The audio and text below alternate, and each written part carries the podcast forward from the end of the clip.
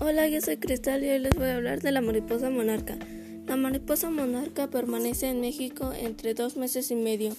Recorre 200 kilómetros en Canadá, Estados Unidos y México.